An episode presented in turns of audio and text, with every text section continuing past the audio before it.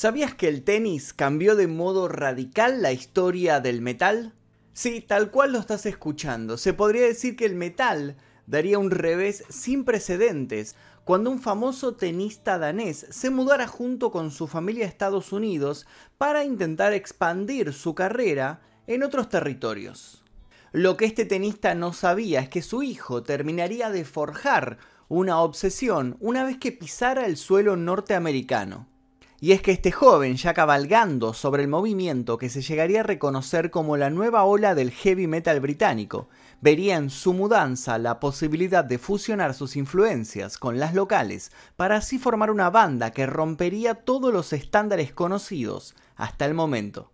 El joven no era otro que Lars Ulrich, que heredaría de su progenitor una muy buena muñeca y se convertiría con el tiempo en el baterista, compositor y fundador de redobles, por favor, Metallica.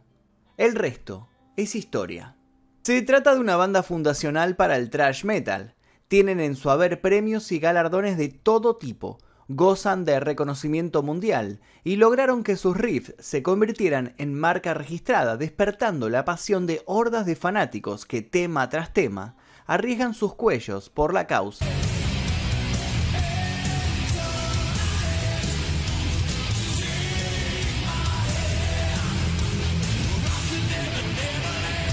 Y sabido es el fanatismo del pueblo argentino, que logra siempre generar un romance particular con sus artistas predilectos.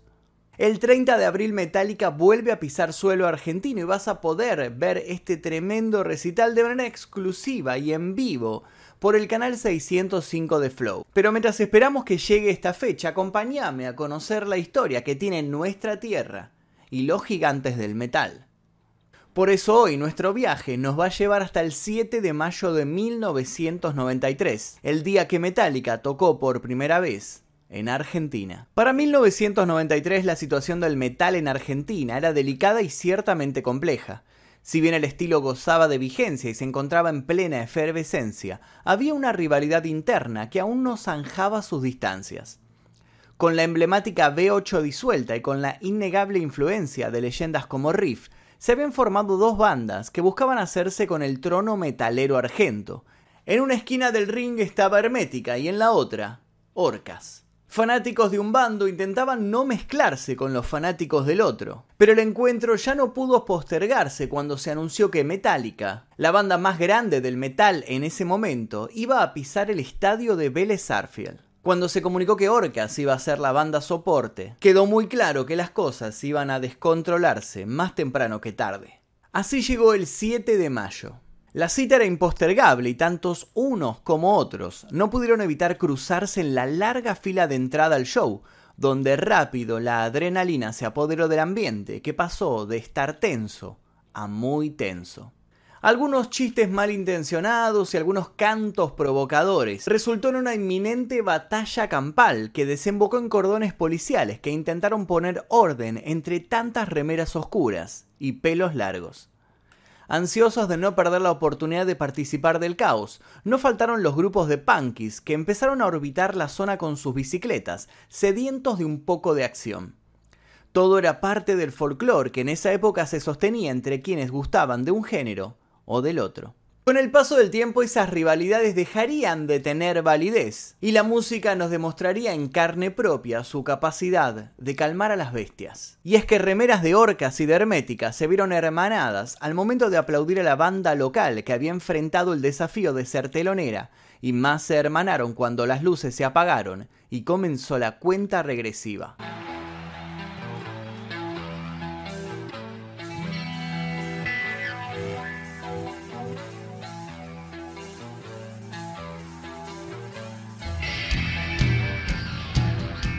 Metallica estaba por salir a escena y las expectativas eran infinitas. El ya entonces mítico ruso Berea, conductor de las medianoches de rock and pop con su programa Heavy Rocky Pop, se encargó de presentar a la banda arengando enérgicamente al público. Y luego, la fiesta. Tanta fue la efusión de los enardecidos espectadores que cuando se escucharon los primeros acordes de Enter Sandman, un coro furioso y en éxtasis empezó a tararear el riff del tema con tanta magnificencia que los propios músicos dejaron sus instrumentos para prestar atención a aquel milagro sonoro. El pogo que vino después se llenó de sangre, sudor y lágrimas. La emoción se hizo sentir en cada ovación y aquellos prejuiciosos que veían en el metalero promedio a un ser osco incapaz de sentimentalismos, se sorprendieron al ver a miles de fanáticos conmovidos, abrazados entre sí. Sin embargo, esa gira aún tenía otro as bajo la manga. Y es que el show del 7 de mayo, si bien había sido el primero en anunciarse, había resultado el segundo en venderse. La fecha se había agregado luego de que se agotaran rápido las entradas para el show del 8 de mayo, que en primera instancia iba a ser la única fecha en la cual la banda se presentaría en nuestro país.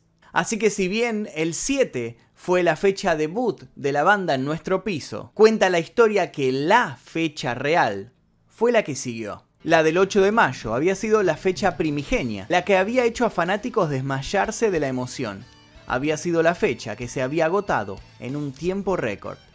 A la de por sí fama del grupo había que sumarle la constante campaña que se hizo desde medios especializados. Que Metallica trajera su sonido a la tierra del fútbol, el asado y el vino no era algo menor y fue vivido como un evento sin precedentes. Para esa fecha la presencia policial estuvo más activa. Casi 200 policías se mantuvieron en formación esperando que los disturbios del día anterior se repitieran.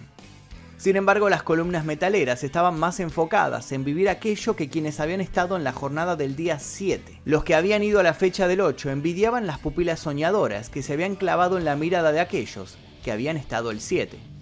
Los que habían ido el 7 envidiaban a los que iban a la fecha del 8 porque aún no eran conscientes de la arrolladora experiencia que estaban por atravesar.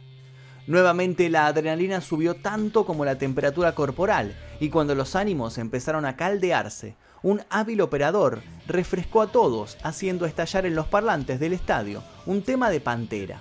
El resultado, el público logró descargarse a puro grito y pogo. Los motores ya estaban encendidos. El rumor general era inequívoco, Metallica no fallaba, siempre cumplía con creces. Y efectivamente, Metallica no falló. Dicen los más fundamentalistas que la banda fue más sólida que el día anterior y que la sorpresa del final causó aullidos de placer que llegaron a escucharse a kilómetros del lugar. La banda terminó su esplendorosa presentación con una versión épica de un tema de Queen. Otra muestra de que la música, lejos de generar distancias, unifica. El respeto que el público argentino profesó en esas históricas jornadas, los miembros de Metallica lo devolvieron con un gesto de altura.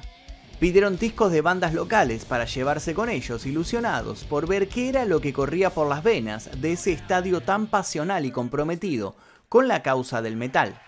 La venta de discos de Metallica en Argentina subió considerablemente desde que se anunció que venían luego de sus presentaciones, pero por sobre todo aumentó la concurrencia del público a shows de bandas metaleras argentas que vieron inyectadas sus propias ventas y que empezaron a afianzarse más y más en la escena no solo local, sino también internacional. En resumidas cuentas, el metal local en general se renovó y pegó un salto en calidad gracias a la visita de Metallica a nuestro país paso que demostró que en la tierra del tango el metal no era una moda pasajera.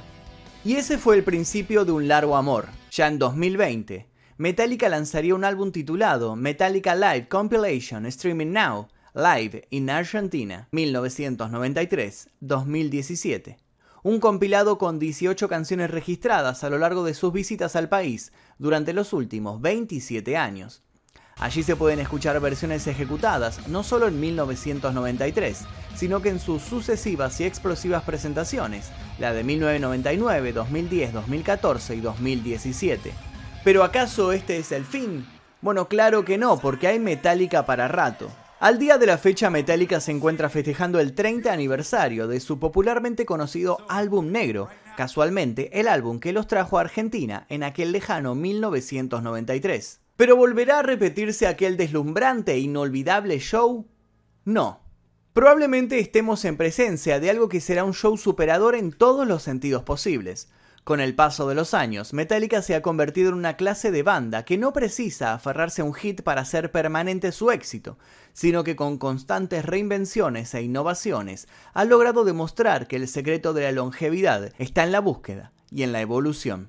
El pronóstico sorpresas y muchas sorpresas. La agrupación se presentará junto al conjunto estadounidense Greta Van Fleet en el campo argentino de polo en el barrio porteño de Palermo el 30 de abril. Y como les dije al comienzo, este show será transmitido en vivo y en exclusiva por el canal 605 de Flow.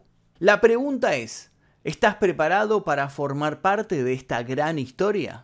Esto vamos a comprobarlo cuando llegue la fecha. Por lo pronto te invito a dejar un comentario aquí debajo contándome si estuviste presente en alguno de estos shows de Metallica en Argentina o en algún otro país y cómo lo viviste. Quiero leer todos los comentarios aquí debajo. Te voy a dejar un par de videos para que sigas haciendo maratón. Sin nada más que decir, me despido. Mi nombre es Magnum Mephisto. Nos veremos en el próximo video del día que.